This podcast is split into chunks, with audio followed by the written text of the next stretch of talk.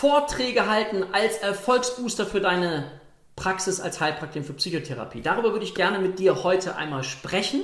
Mein Name ist Dirk, Dirk Schippel und wir haben es uns zur Aufgabe gemacht, als HPA Heilpraktiker Akademie Deutschland gemeinsam mit unseren Schülern psychisches Leid in Deutschland zu minimieren. Und heute möchte ich gerne mit dir über dieses sehr spannende Thema sprechen. Und wenn dir diese Videos gefallen, wäre ich dir total dankbar, wenn du dem Ganzen einen Daumen nach oben gibst. Vielleicht sogar jetzt, ja, schon als kleiner Vertrauensvorschuss.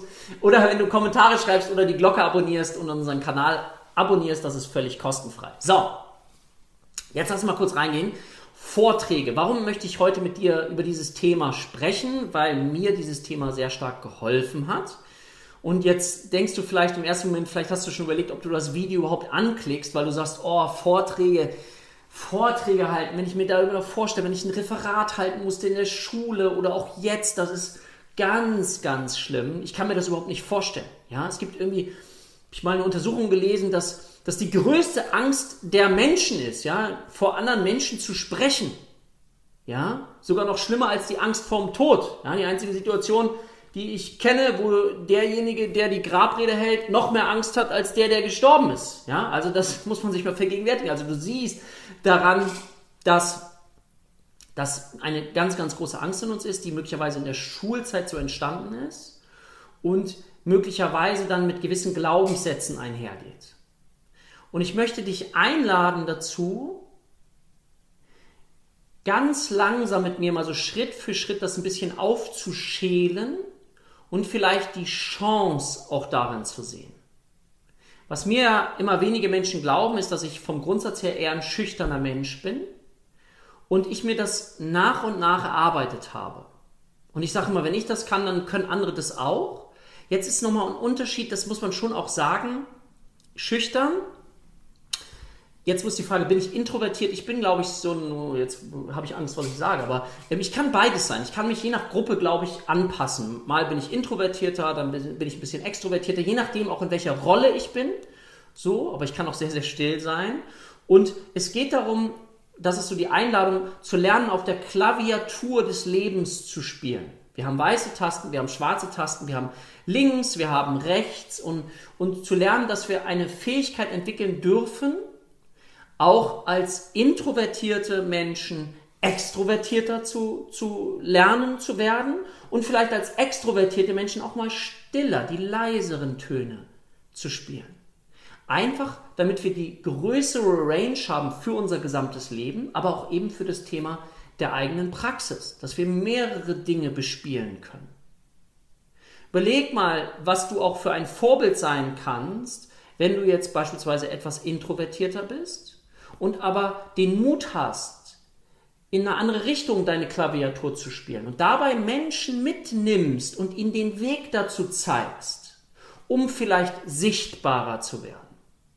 Im Bereich des Praxiserfolges kann man natürlich aber auch durch zum Beispiel das geschriebene Wort, durch ein Buch, durch Blogbeiträge, durch das geschriebene Wort kann man auch erfolgreich werden. Aber es braucht in den meisten Fällen eben schon mittlerweile eben dieses Thema Video, dieses Thema, man möchte sich mit der Person anfassen, verbinden. Die ideale Kombination ist beides.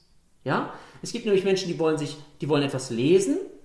Es gibt Menschen, die wollen etwas schauen und es gibt Menschen, die wollen eben auch beides. So. Und jetzt kommen wir zu diesem Thema Vorträge. Ja, mutig sein. Ich gebe mal ein Beispiel, wie das bei mir war, wie ich da so reingerutscht bin.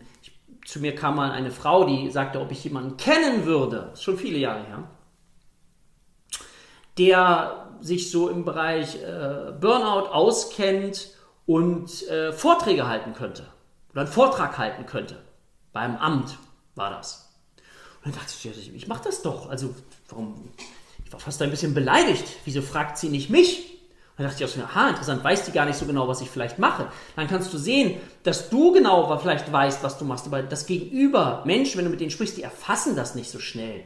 Ähm, das muss möglichst sehr einfach eben auch ausgedrückt werden, damit ein Gegenüber versteht, was man macht. Wenn du das Thema äh, Psychotherapie, auch da denken, Coaching, ja, was ist das, was ist Psychotherapie, was ist Coaching, deswegen lohnt es sich, dass du darüber eben auch etwas weißt und dass du etwas sagen kannst. So, in diesem Fall war es dann so, dass ich gesagt habe, ich kann das machen. Ich war so mutig, ich neben meiner kurzen Gefühl von beleidigt sein, habe ich dann die Chance ergriffen und ich hatte noch, ich hatte Referate mal gehalten oder so, aber ich hatte noch nicht so richtig Vorträge gehalten. Das war noch nicht so in meinem Expertenniveau dabei, so.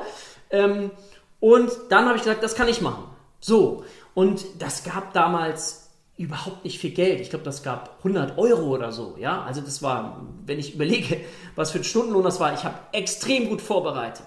So und habe mir das aufbereitet, habe dann für mich ähm, versucht, Dinge zu lernen. Ja, es gibt ein Buch, was mich sehr, sehr inspiriert hat damals. Ähm, und zwar ging es darum, wenn du mit PowerPoint arbeitest, erzählen statt aufzählen. Also du kennst vielleicht die typischen Bullet Points immer bei, bei solchen äh, Präsentationen. Es ging darum, dass ich, das war so das erste Mal, dass ich was über Storytelling gehört habe, dass ich dachte, aha, in, wenn man etwas in Geschichten verpackt und daraus ein Learning zieht, dann ist das viel besser merkbar. Die Leute können sich besser damit verbinden. Sie können sagen, ah, das kenne ich auch. Und es ist viel leichter, weil sonst die Komplexität gar nicht zu erfassen ist. So, das habe ich schon mal gelernt und dann hm, hatte ich bei mir die 5 A's. Die würde ich dir generell empfehlen. Die 5 A's, die habe ich mir auch nicht selber ausgedacht. Die habe ich selbst von jemandem gehört. Und zwar, wenn du auffallen möchtest, ja, dann ist es wichtig, diese 5 A's zu berücksichtigen. Alles anders als alle anderen.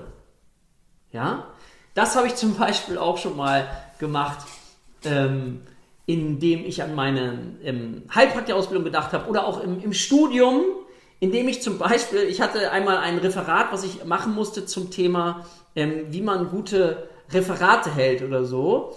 Und dann habe ich mir echt, das war auch mutig, weil da habe ich auch geschwitzt, da habe ich Folgendes gemacht.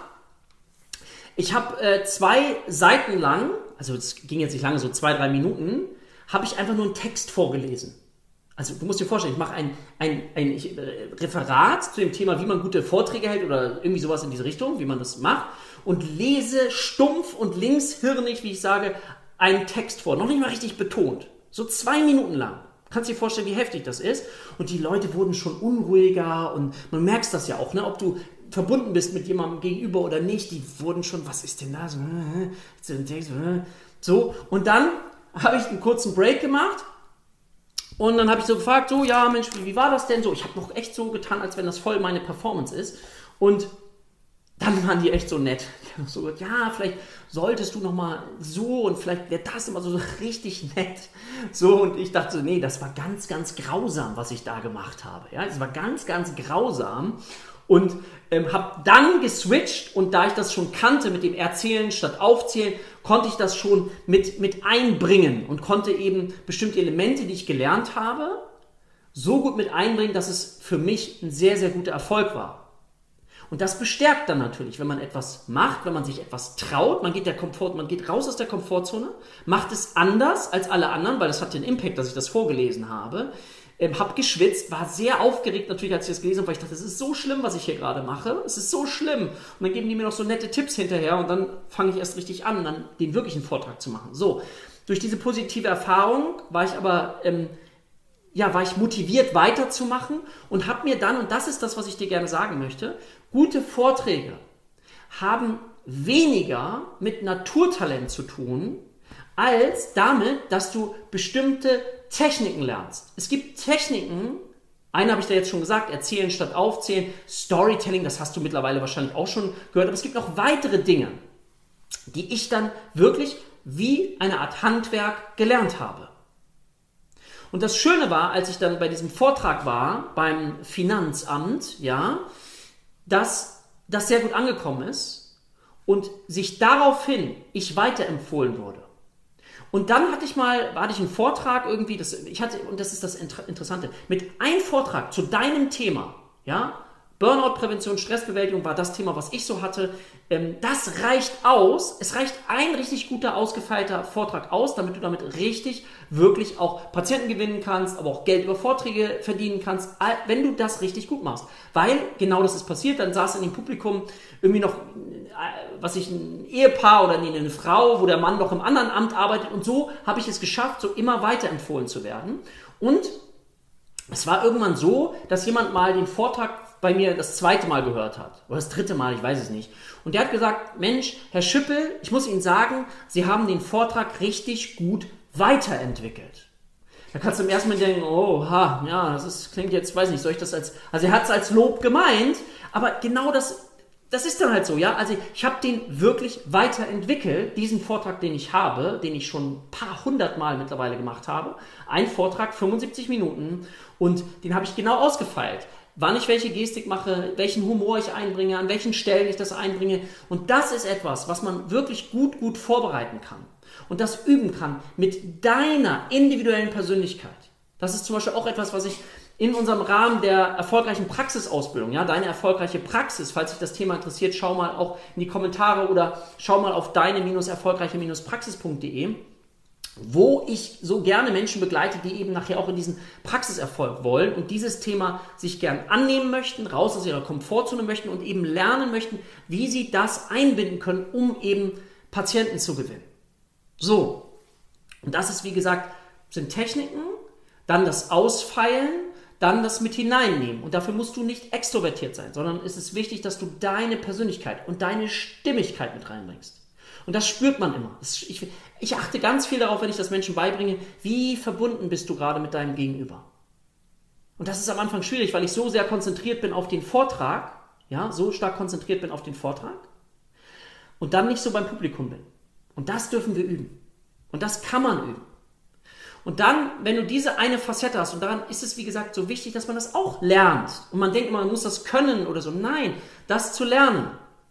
Und dann eben zu schauen, okay, wie kann ich das jetzt nutzen für meine erfolgreiche Praxis? Weil natürlich, ich hoffe, das ist nachvollziehbar. Wenn du mit einer Person sprichst, hast du die Chance, dass, dass eine Person vielleicht Patientin wird oder du weiterempfohlen wirst. Wenn du ein ganzes Publikum hast, dann hast du die Chance, dass du da natürlich mehr Patienten gewinnst, die sich mit dir verbinden. Deswegen mache ich auch im Rahmen des betrieblichen Gesundheitsmanagements häufig auch solche Vorträge, wo dann ich, äh, wo ich im Anschluss äh, Kooperationen mit Firmen habe, wo die Mitarbeiter anonym in meine Praxis kommen dürfen und die Firma bezahlt das.